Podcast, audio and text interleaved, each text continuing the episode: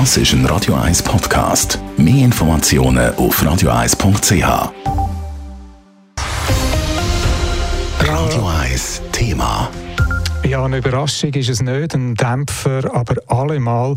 Der Notenbankchef Thomas Jordan hat heute auch noch die letzte kleine Funke Hoffnung auf SNB-Ausschüttungen zerstört. Bund und Kanton werden das Jahr also sicher keine Nationalbankgelder überkommen. Es berichtet Clara Pecorino. Ganz korrekte und definitive Aussagen zu der Situation der SNB die können natürlich erst mit dem Jahresabschluss gemacht werden.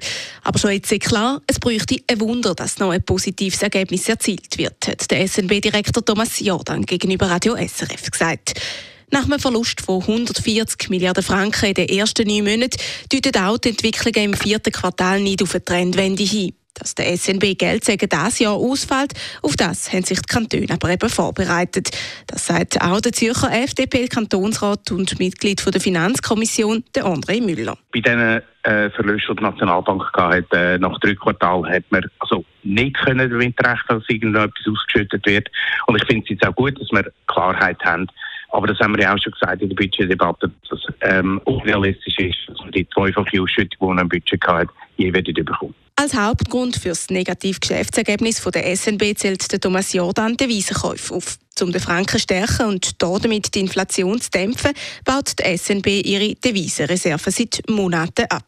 Eine Regel, dass die SNB etwas an die Kantone muss abgeben, gibt es nicht.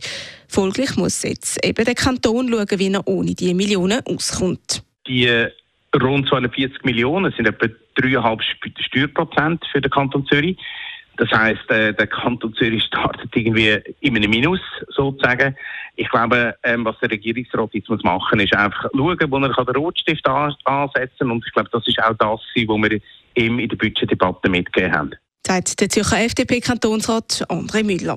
Die Debatte ist gerade diese Woche auf der Agenda gestanden.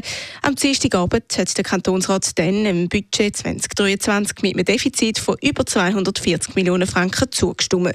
Widerstand ist da von der SP, Grünen und der AL gekommen. Zurück auf der gesamtschweizerischen Ebene rechnet die SNB zwar übrigens mit einem verhaltenen Wirtschaftswachstum im nächsten Jahr. Eine Rezession, wie sie zum Beispiel in Deutschland prognostiziert wird, die droht aber nicht. Lara Pegorino, Radio 1. Radio 1 Thema. Jederzeit zum Nachlesen als Podcast auf radio1.ch.